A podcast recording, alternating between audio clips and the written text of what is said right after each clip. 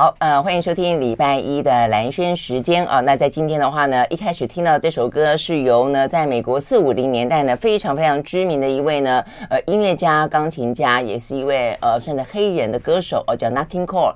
他的声音呢，呃，非常非常的温暖。呃，每次呢到从耶诞节开始的话哦，大家应该就会经常听到呢他非常呃温暖的、非常呃感性的声音啊。那在今天的话呢，特别再次的播放了这个 Nat King Cole 的好听的歌曲啊。呃，因为呢，今天有个非常温暖的呃这个节目内容，就是我们今天的美食单元呢，要跟大家聊聊汤圆。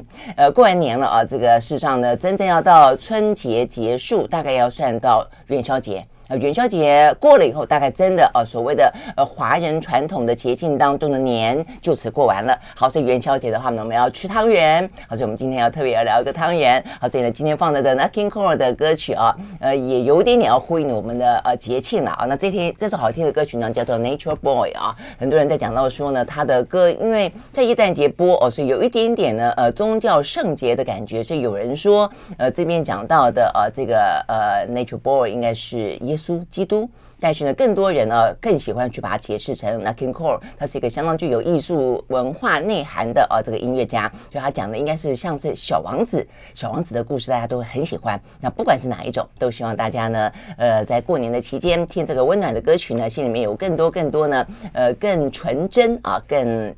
呃，自然啊，也是希望大家今年呢更平安。好，那听完这个好听的歌曲之后呢，我们就要来进行我们今天温暖的单元啊，就是要聊聊呃汤圆。好，汤圆的话呢，我们在今天邀请到现场的啊，这个他写了一本书，它叫做《巷弄里的台湾味》啊。那这本书的作者呢，范乔欣，呃，他呃。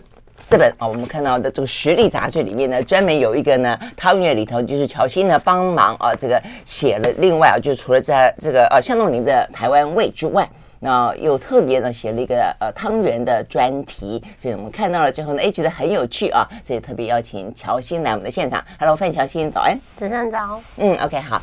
呃，乔欣觉得好像年纪好轻哦，你刚刚呃 从国外念书回来吗？啊、呃，其实已经有几年了，回来几年的时间了，对，好好几年了啊、嗯。OK，乔欣呢是念呃法国的美食学校，对对对，是厨艺学校，菲佣第厨艺学校。OK，啊，那所以你是专门哎，这个你是大你是呃大学毕业以后再去进修，还是你就是专科就是去那边念？呃，我大学的时候是念法文系，然后也是因为为了要去法国学厨艺，所以念了法文系，然后念完之后工作了几年才去进修。哦，真的，只有为了你，就是说你对厨艺那么有兴趣。大概高中的时候，对，就已经就法，就是立志要去法国念念美念美食厨艺，然后就学法文。对对对，只是因为那个时候高中有犹豫了一下，想说要不要直接就念技职的呃技职类的学校，但是因为就是家人可能还是会觉得说，还是按照呃可能他们心目中理想的状态去。呃，升学比较好，所以就还是按照家人的期许哦。等于又是念了一个大学，对对对对对，哦、这样子哇，蛮好玩的啊。哎，那你去厨艺学校回来之后，那照理来说你应该做做发菜嘛，对不对？对。你做发菜，我现在是做发菜。我现在比较像是呃，帮帮人家设计菜单。那设计菜单里面的元素会使用到一些法式料理的手法，但是没有那么完全 focus 在发餐上面。那也许吧，之后就是希望自己以后可以开一间发餐的餐厅，还是有这样子的期期待就是了。嗯，OK，好。那所以我们要聊最主要就是说，好奇的是啦，这个范乔先为什么去呃法国念了美食学校之后，然后学了法菜之后回来呢，写的第一本书呢，竟然叫做《巷弄里的台湾味》，而不是呢巷弄里的巴黎味之类的哈。是，嗯，其实这件事情是我到法国去学做菜的时候，我还记得有一堂印象深刻一堂有一堂课，就是我们的老师就是 chef，他就跟我们说，哦，我我今天要介绍你们一个厨具，然后是一个非常昂贵的，然后非常特别的东西，你们都不能。不能弄坏哦，你们要小心使用它。Uh uh. 我就想说，到底是什么神奇的东西会让它那么的呃亢奋？对对，uh. 而且他是非常亢奋的在介绍它。Uh. OK，于是他就从底下端出了一个蒸笼，就是到台面上，他就说这个是就是呃那个 chef 他最近代言的一个品牌。Uh. 他说这个是一个很很好用的蒸笼，很多料理都可以应用它。Uh. 然后我跟呃，因为我那个班有台湾的同学，也有中国的同学，他们就觉得说，哎、欸，怎么？我们习对，我们习以为常的事情，在他们眼里看起来，竟然是一件呃很神奇的空调手法。有没有因为时代而进步？比如像什么呃，可以通电啦，或者可以有什么进阶啦，什么有没有这样子的？没有，它就是我们像是我们的不锈钢。就是对，嗯、所以他们也就是那时候，我就会觉得很有趣。明明很多东西是我们很习以为常、很日常的东西，但是在他们眼里却是一个很惊人的技术。嗯，所以我就有去、嗯、呃思考这件事情，说是不是我们呃当时的我可能太觉得国外的月亮比较圆，然后忽略了自己从小到大生长的环境所带给我的一些厨艺上面的知识也好，或是一些。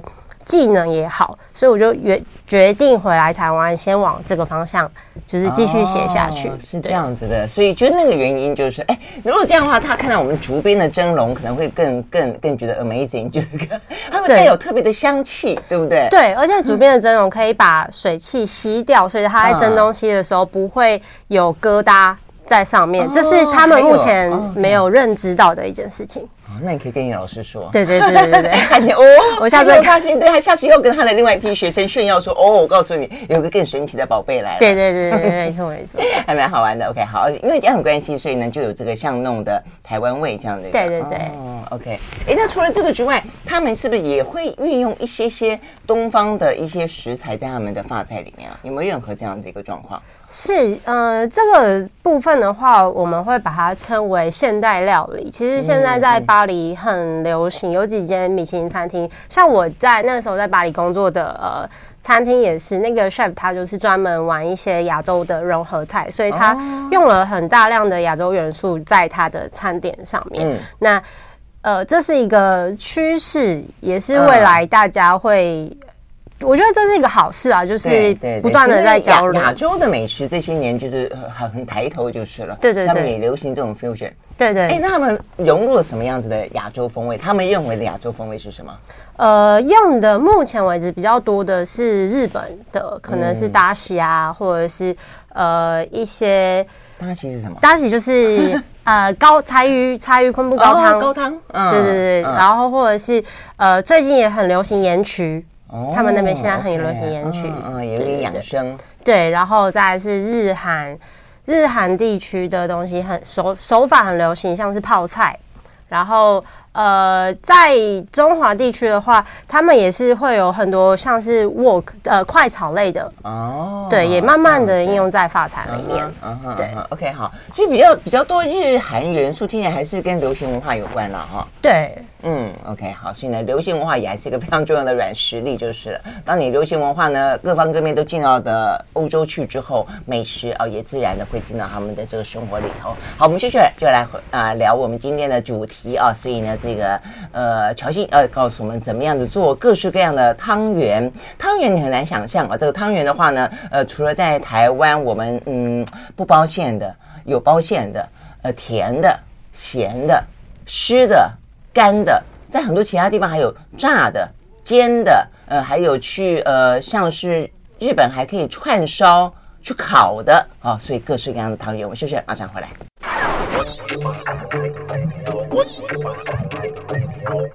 好，呃，回到兰萱时间，我们继续和现场邀请到的这个非常呃年轻可爱的厨师哦，这个范乔欣呢来聊汤圆啊。他学的呢是法菜，大家喜欢上了台湾味。那所以呢，我们呃就是在一篇他写的文章里面啊，看到了这个跟汤圆的介绍，觉得很有意思。所以呢，就在这个过年的气氛还浓的时候，来跟大家聊聊汤圆啊。哎。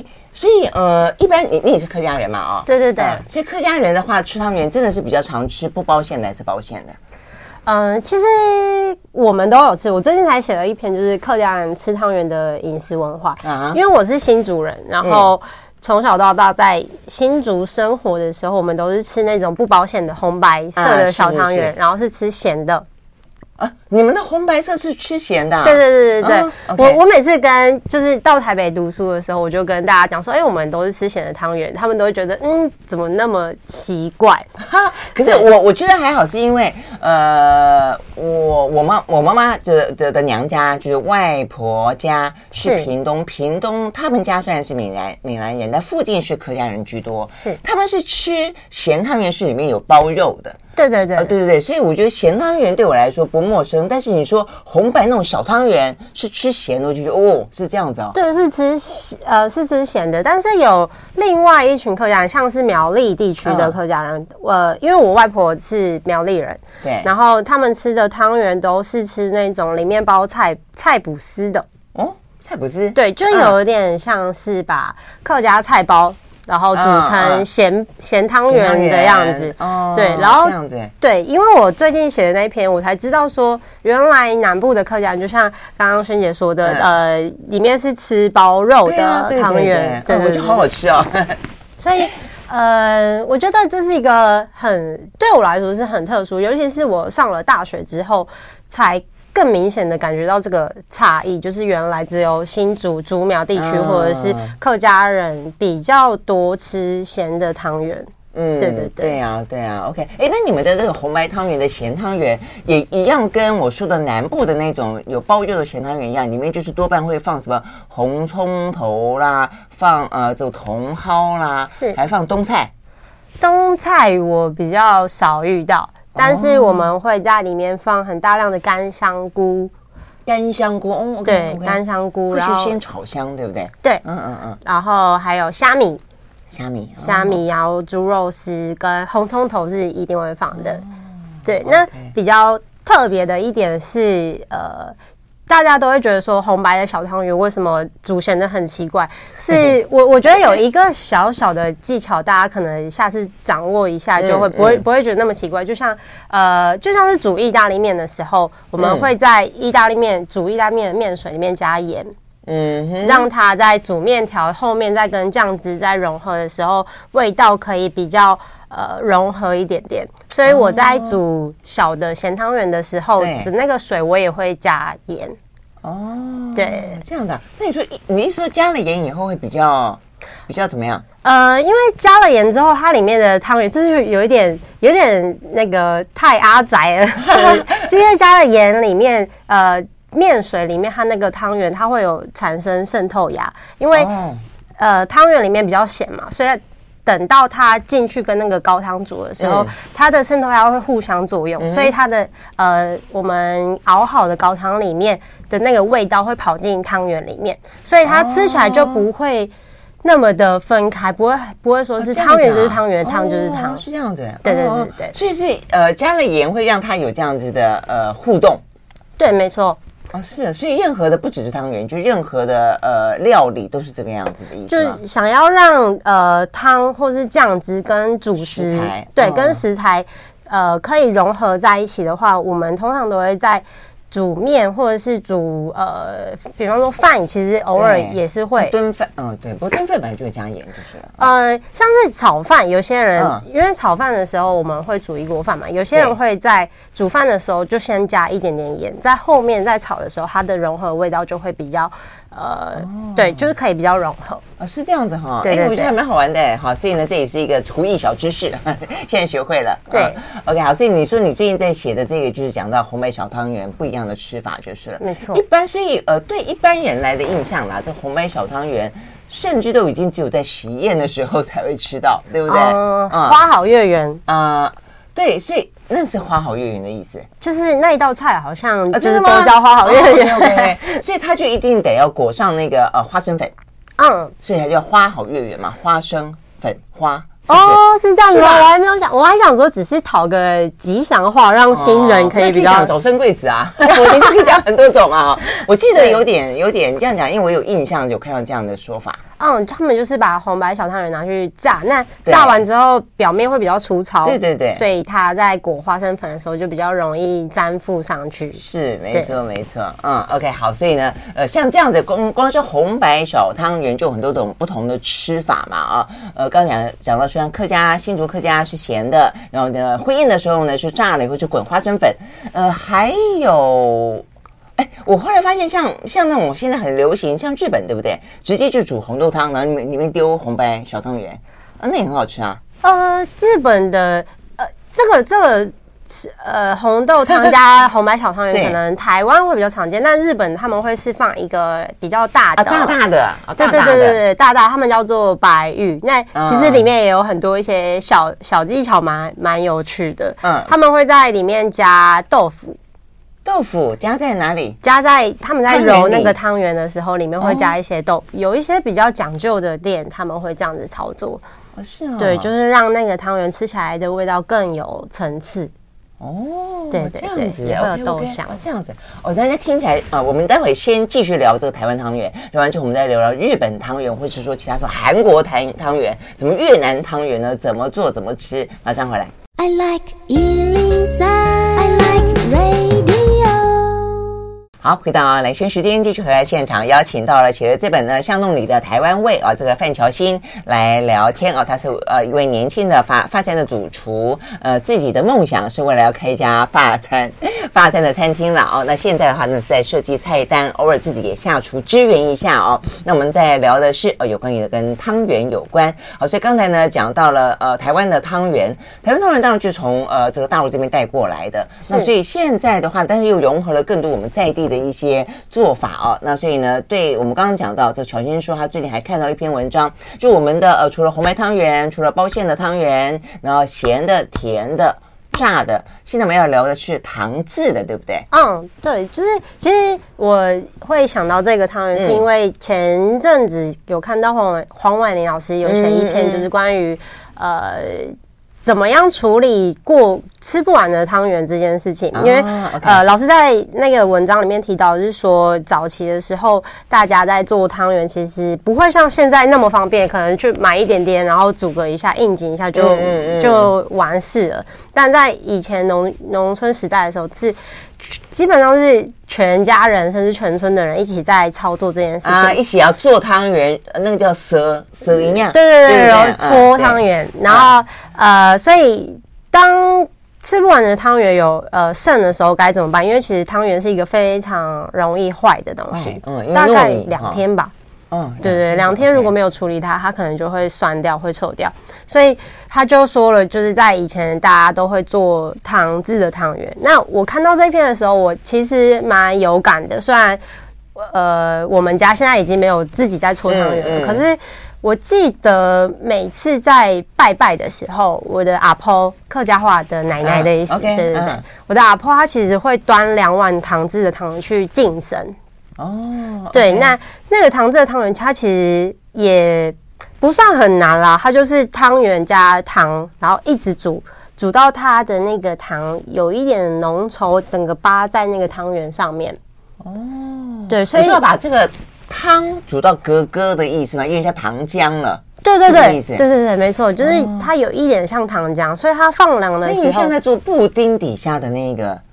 哦，焦糖吗？对对，是不是有点像那样子？呃，它可能不会那么上色。哦，对，它还是看起来就是白白的，没有没有什么太多的。就是白糖，用白糖煮。对对对，就是用白糖。砂糖。有些人可能会用二砂吧。嗯，对对。那它就是煮成比较粘稠的状态，然后呢就拿去浸神。那浸完神之后，因为它也不会有烂掉的问题，它就是整个被糖包住了，所以。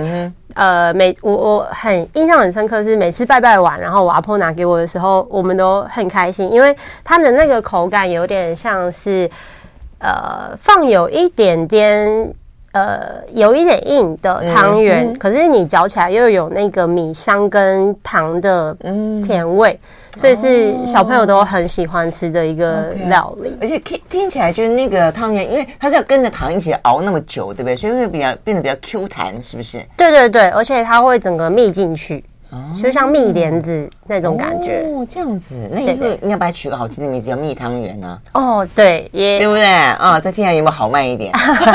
可能 可能可以，就是说写在菜单里面蜜汤圆，不觉得看起来就就很很甜滋很甜滋滋的感觉？对对对，很有幸福感。没错，哦，是这样子。哎，那你说这样子做，然后可以顺便做保存，是这个意思吗？那所以多的就是这样一罐一罐把它装起来啊。呃，它其实保存的时间可能大概可以放个三四天没有问题，多放个三四天，对，多放个也不是很久，也不是很久，对对对，是这样。可是就是小朋友都会很喜欢吃，所以应该一下就一扫而空了，真的吗？好，OK，好。哎，那所以既然讲到这个做这个汤圆啊，这个呃用糖蜜啊蜜汤圆是一个做法，那其他的我们台式或是客家的汤圆的做法，你自己有没有什么样特别可以提醒大家，会教大家比较简单的？比较简单的、哦，嗯。嗯，如果如果说要做手做汤圆的话，其实我觉得这是一个非常好的亲子自己做吗？对自己做，就是没有那么没有那么难，会很难吗？不会很难，因为只是想说买回来以后教大家怎么做而已。哦，真的吗？还是可以好教他怎么做好？因为我觉得这是一个很好的亲子活动。嗯，就是现在有呃外面有很多市售的糯米粉。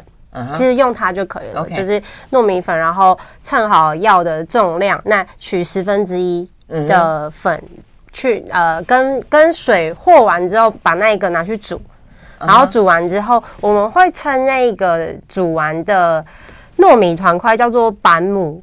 哦，我知道，我知道，我我们有哦，几几年前访问一位也是客家老师，是。他他有专门跟跟我们讲这个什么白母，嗯，对对对，然后就拿那个白母去跟剩下的糯米粉，然后再慢慢一点一点加水搓成汤圆，对，先拿十分之一煮成白母之后拿出来放凉，再跟原本的粉和在一起，没错没错，然后和完之后就会得到分几批都可以，都可以，嗯，对，只要是取十分之一的量就可以了。嗯然后搓完之后，它其实就会很像粘土，嗯哼，会很像培乐多，嗯，对。嗯、然后就是，所以那个时候怎么样子塑形，跟小朋友一起玩，我可能我我有曾经跟同学一起做过小鸭的汤圆，就是那个时候要怎么玩都可以了，然后再把它拿去煮成甜汤。那外面现在有很多。呃，去烘焙店也好，或者是食品材料行，其实也都买得到品质很好的蜜红豆，嗯、或者是蜜芋头，嗯、那就可以很简单的做一个呃汤圆的甜汤。哦、那如果是要是咸的客家汤圆的话，哎，客家汤圆好像没有办法很很简单的。我想一下哦，就是可能它。呃，香干香菇我们会把它泡完水，那泡水的那个水量不能太多，嗯、就是一点点，刚好把它泡软就好了。嗯、那切完之后就跟虾米，然后一起炒，炒香之后加一看有些人可能会放猪肉或者是茭白笋，嗯、那切一切放进去，嗯、然后加呃红葱头酥，嗯，对，嗯、那加下去之后跟鸡高汤一起煮、嗯、煮。对，那它就会是一个很好的汤底。然后煮了差不多之后，然后再把汤圆其实很快就煮熟了，对不对？对对对对，汤圆很快就煮熟，嗯、可是还是分开煮比较好。就是呃，烫汤圆的汤还是要另外那就得把它放进去就好了。对对对，不然那个汤会看起来糊糊糊的、浊浊的，还是会这样子，还是会糊糊。哎，那我最后想问，那个炸汤圆或者说煎汤圆很难吗？哦，最近很流行煎汤圆。对啊，我觉得还蛮好吃的。如果说今年过年完呃元宵节，我觉得大家可能自己在家里面家里面可以煎汤圆呢啊，不管你自己做汤圆还是去买汤圆回来，然后换个方式煮嘛，对不对？对，我我最近有看到很多人都在做煎汤圆，然后很多失败就是说 失败，对，很多人失败就是嘲笑自己做了土沙汤圆。就是因为那个芝麻汤圆会爆掉，就很像蛤蜊在吐沙的那个样子。啊，真的吗？对对对。其实我觉得煎汤圆，大家把它想象成煎饺。煎饺。对，他就把呃做法像煎饺。对，做法其实很像煎饺。但问题我也不会煎饺啊。哦，好，我来想一下要怎么讲解呢？就是起一个。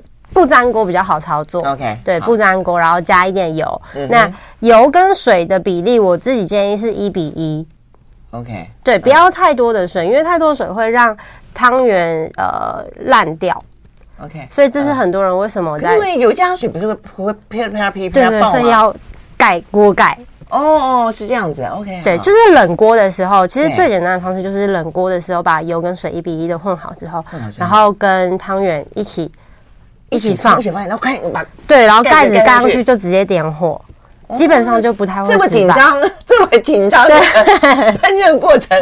OK，好，对，这还蛮好玩的，但要小心，两面煎一下。这样就好，这样就好了。对对。所以 OK，通在冷过程，通丢进去，然后呢，盖子盖上之后，然后什么时候可以打开？两边煎一下，等它不跳的时候。其实去听 呃锅子里面的声音，只要它没有哔哔啵啵的声音，就代表水分已经蒸发完了。啊，这样子。对，这个时候掀开锅盖就不会有安全的问题。嗯嗯，这样子好。对，好。哎，那这样是应该要开小火，对不对？嗯、呃，中火，因为小火它有可能会把那个皮已经煮烂了，可是还没有上色。哦，是这样子。对，OK OK，好，然后打开，然后再再翻面。对，打开然后翻面，嗯、那翻面之后，另外一面已经熟了嘛，嗯、所以它就会上色的比较快。哦。所以你说的是真的，就是把那个有包馅的甜汤圆，类似什么桂冠汤圆、什么汤圆那种东西拿来煎。对对对，嗯、最近好像很流行这样子做，就在家自己做实验就是了。对，OK，好，所以可以试试看呢。我们休息再回来。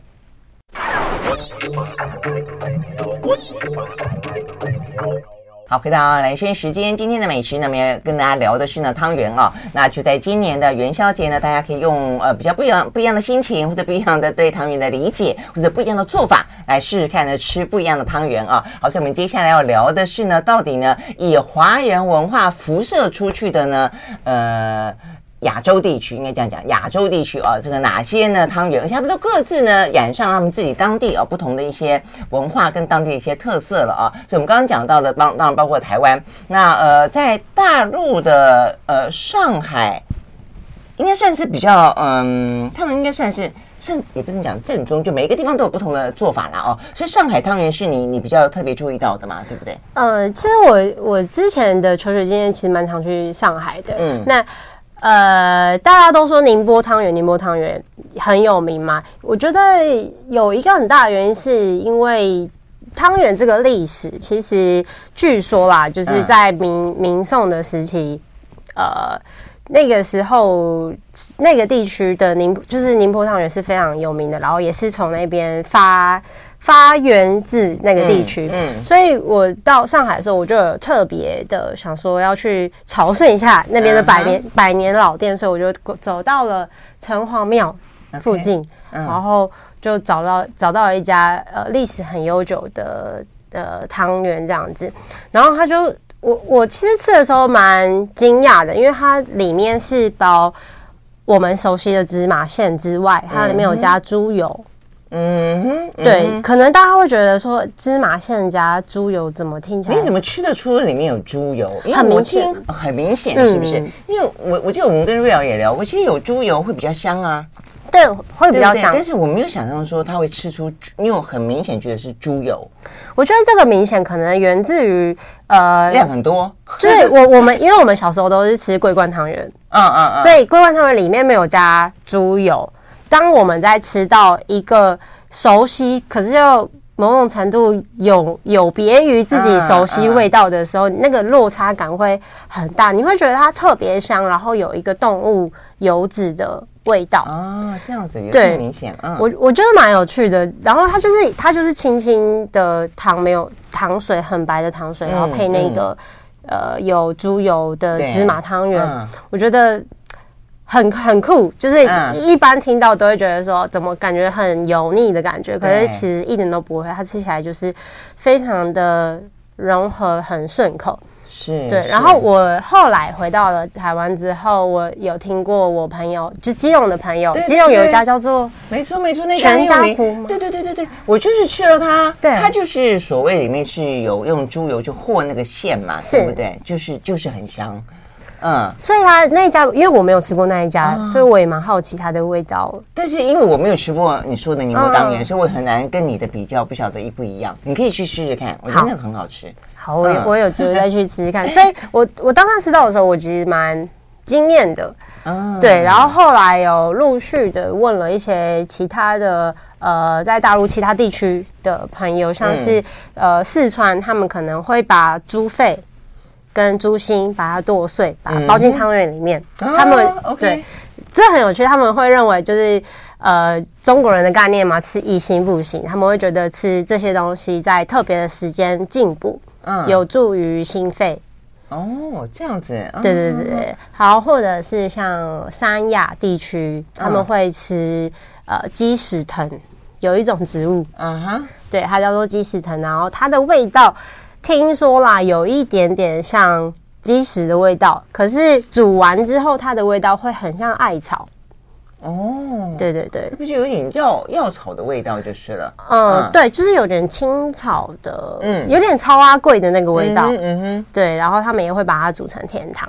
啊，对，这些有趣一样的汤汤圆，嗯嗯，对。但我觉得上海的汤圆，除了你说那个宁波汤圆，就是说，呃，就是以这个汤圆为主，然后汤非常的清之外，呃，我看你介绍的有一个叫做呃雷雷沙汤圆，嗯，哎，我觉得这也还蛮特别的，他们会特别针对就是裹那个粉，就是所以是吃干的，对不对？对，是吃干的，是有点像我们的花好月圆。嗯嗯，对，然后只是他们呃是花好月圆是用炸的嘛，那雷沙汤圆它就是煮完之后，趁表面还有一点湿润的状态，嗯嗯、去裹那些呃花生粉啊，或者是黄豆粉。的概念。哦，麻糬，不就有点像麻糬的概念？我们客家人叫那个叫七霸，七霸，对，就是我们会在呃节庆的时候，或者是。呃，有一些婚婚礼呀，嗯，或者是别人开业的时候，我们会有一大盘的花生粉，然后中间会有一坨那个抹吉哦，我知道，自己去去弄，对不对？对，自己去弄，自己去蘸。哎，那个那个感觉就蛮好玩的。嗯，其实它也是就是糯米产品啦，所以。你要说它是汤圆，就是插插在那个形状形状嘛？你自己弄出什么样的形状，它就是对对对对对对。而且做你可以加好多花生粉，没错 没错，好幸福。嗯，OK，哎，那花生粉可以自己调嘛？对不对？如果这样子想，就很简单了。对，就是它就是炒熟的花生，然后加一点糖砂糖。对，那你如果自己去外面买那种小汤圆，呃，然后回来自己煮，煮完以后把它晾干，晾干之后去裹粉，嗯，多。多少粉你自己爱裹多少就裹多少。对，或者是去市场买一包花生糖粉，然后回来拿那个芝麻汤圆煮一下，沾一下，其实也会很也可以，对不对？嗯，OK，好。所以呢，这边是讲到呢，比较是属于呃华人地，算是中中国各个地方城市的啦。我刚刚讲了几个地方，但是其实它接下来就往外扩扩散了，对不对？其实到了日本、韩国，他们就已经不太不太一样了，吃法就不太一样了。呃，对，我觉得日本、韩国。他们都是用红豆汤底去做这个汤圆，嗯、但是两个地方还是有一点点差异。像是日本，他们会称这个东西叫做善哉。那我在查文献资料的时候，我觉得善哉这个词其实蛮有趣的，就是他们会在红豆汤里面加一个白色的汤圆，嗯、叫做白玉善哉。那我就很好奇，想说为什么是叫善哉？这个、嗯、这个善哪个哉？就是呃。阿弥陀佛，那个善哉，善哉的那个善哉吗？对对对对对，就是那个善良的善。OK，对对。然后我就去查，就发现说，原来这个有一个传说是，呃，以前有个和尚叫做一休宗纯。嗯哼，对。那他那个时候吃到这个甜点的时候，他就会就是觉得很满足，所以他就呃嘴嘴里就是喊了一句善哉这样子，所以这个食物后面就变。被大家称作善哉，哦、那还有一个被祝福的、会有幸福感的食物，就是对对对对对。嗯、那还有一个说法是在出云地区，就是现在日本的岛根的那个地方，嗯、出云大社那边。嗯、那那个时候他们会有一个祭典叫做神在祭，嗯哼。然后在神在祭的时候，他们会呃端出这样子的甜点，然后里面那个饼他们叫做呃。他们称作饼啦，就是对我们来说就是汤圆。嗯，他们会说那个饼叫做神在饼，哦、所以那个词音神在跟善哉的那个哦音也有一点像。哦，对对对，那也跟那个像那个嗯，是基督还是天主教？他们不是要含一个饼吗？哦，麻麻那哎，玛纳神就是就是代表神的祝福，就是对对对对对对对，啊啊，所以哇。呃，在在日本，他们把这个汤圆，嗯，赋予它这么这么棒的想象哈，所以吃了它倒觉得很感谢，觉得善哉善哉。对对，就是有一种呃纯洁，然后很干净、单纯的美好的那一种感觉。嗯，嗯，OK，好，我们休息再回来。那到了呃韩国去的时候啊，这个汤圆就变得非常非常丰盛了哦，像在吃主食一样，呃，一整锅 看起来呢，光看就很饱。我们休息，马上回来。I like eating sun. I like rain. 好，回到兰萱时间，继续和现场邀请到的范乔青来聊啊这个汤圆的故事。然后呢，我们听到了很多不同的汤圆的吃法啊。那现在要来到韩国，韩国真的这一大锅看起来好大锅。对 我，我觉得。韩国蛮有趣的，就是他们会把红豆煮完之后，嗯、因为像日本，它就是红豆煮完，它就是端上去嘛。嗯、但是韩国会再把红豆打成泥，嗯，就是有点泥，对，对，就是把红豆打成泥之后，然后跟白米生的白米一起煮，嗯、因为他们有吃粥的习惯。对，所以他们会把红豆跟米煮成粥之后，嗯、然后加汤圆。那比较特别的是，他们是吃咸的。OK，对，咸的，嗯，很酷。红豆吃咸的，就等于是红豆汤吃咸的。红豆汤吃咸的，对我们来说可能会很奇怪，可是对呃美墨地区的人可能就比较熟悉。因为豆泥，对，是他们的豆泥都吃咸的。嗯嗯嗯嗯，这样讲真的，因为对我们来说，红豆的概念就是甜汤嘛。对。呃，所以但是连韩国都是吃咸的，对，他们就会把它煮成粥，然后配小菜，配他们的小菜一起吃 咸的红豆汤圆粥，然后配小菜，对对对对对，蛮特别的，真的是很特别，因为我想的有点有点违和感，但搞不好你可以试试看，因为反正好玩嘛。呃，如果你想要不同的呃感觉的话哦，好，所以你这次韩国对不对？对对对，最主要，那他们也一样在冬天吃嘛？对，也是冬呃冬至的时候。冬至哦，也在冬至吃啊，所以真的是。北美是冬至，就是文化差那么多了。嗯，传过去以后，好，那到了这个东南亚，东南亚的话，应该就比较没有像我们刚刚讲到的说，呃，因为很冷，呃，所以要吃热乎乎的汤圆哦，甚至有些的话，我们刚刚讲到清清如水的汤，现在也会放一点什么呃桂花酿啦，放一点点姜啊，哦，就是让你目的就是让你呃取暖嘛，哦，但是在东南亚的话，应该不需要那么暖哈。哦嗯，应该是因为我有问过，就是呃，照顾我呃我们家老人家的外佣这样子，他就有说，其实他们有吃。他是哪里来的？他是印尼的。印尼，OK。对对对，他有说他们有吃，只是不是每一个人都吃，大部分都还是落在华人地区比较多。对，所以呃，我觉得在他们的国家吃汤圆这件事情，让我意识到说，汤圆其实是一个。呃，可以非常多形变的地方，因为到了他们那边之后，嗯嗯、他们所用的香料就跟我们完全不一样。他们可能会用斑斓叶，啊，对，然后呃，可能椰椰呃，对不起，椰浆，椰浆，对，椰浆跟棕榈糖。哦，棕榈糖，对对对，他们就是会用一些虽然。看上去它还是甜的，但是呃，因为斑斓叶的关系，然后所以他们的汤圆的色彩就会比较多，会有绿色，嗯，有绿色，对，那味道上面也都确实是比较接近我们想象中的东南亚的那样子的形象，对，这样听起来就有点像摸摸喳喳了，有没有？哦，有一点，有一点像。你讲到有绿色，就哦，红红白白绿绿，嗯，哎，你刚才讲绿绿，日本的汤圆也有绿色啊？哦，对不对？这个我就对啊。他们有绿色哎、欸，哦，你说那个三团的，只是他们里面加的可能是抹茶粉哦，他们加抹茶，所以他们的绿是抹茶的绿，然后呢，呃，这印尼的绿是斑斓叶的绿，对对对对对对。那客家也有那种菜，你们的啊，你说那个我们用艾草啊，那是艾草对，是绿绿的，啊，只是说它不做成圆球嘛，它做成一团。对对，我们会把那个比较常出现在清明节的时候，我们会吃那个菜包。嗯哦，菜包，对对对，对对对，菜包外面的皮，我们就会用艾草。那是艾草，对对对。哎，那你们为什么不把这个艾草的绿弄进小小圆圆的绿的的汤圆里面呢？像我们就也变得也有红色、白色、红红色、白色、绿色。我我去建议一下我阿婆，下次这样做，这样子又有蜜汤圆，又有这个绿汤圆，这样我们的色彩就更缤纷了。对对对，好，我我来想一下。所以这是印尼，还有越南呢。我觉得越南的也很有意思。越南的这个有什么看起来有点像是。什么？嗯、呃，生煎包，它上面一粒一粒的，这个是什么？哦，是芝麻？芝麻，芝麻，真的是芝麻。对对对，那越南里面他们会包去皮的绿豆仁。哦，对，所以他们的口味是里面是红豆内馅的，跟绿豆内馅的。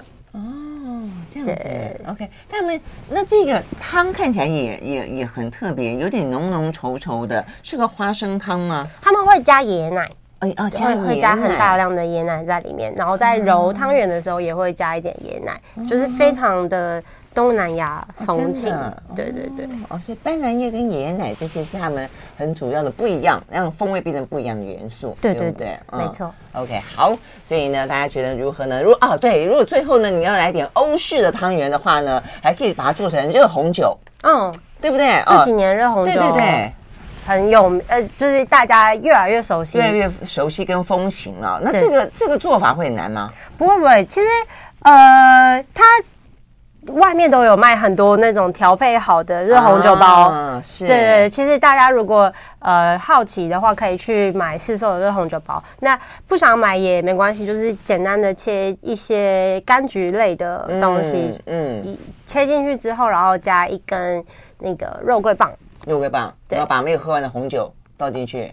呃，对，也可以，也可以。煮热红酒的红酒，我们通常确实不会选太好的啦。对啊，通常不是这样，就是呃，你没有喝完的红酒，过去都说啊，那来炖牛肉好了，对不对？红酒红酒炖牛肉，现在可以拿来做这个红酒嘛？对，现在可以做热红酒。其实它的概念有点像是我们冬天喝姜姜汤。嗯，对，然后热红酒一样也是他们在下雪的时候喝啊，嗯、去让身子比较暖一点点。真的，那跟汤圆其实也。其实也是蛮合理的，跟它蛮搭配的，对不对？哈，对对对，所以这个时候呢，煮煮完之后呢，丢几个什么红白小汤圆，哎，嗯，突然之间呢，这个东西方在这个甜汤里面交交汇起来了。对对对，没错。OK，好，所以呢，今天非常谢谢范乔欣到我们的现场来跟我们交流那么多种好吃的汤圆的吃法，希望大家的今年元宵节特别的圆满。嗯，OK，拜拜，谢谢。谢谢。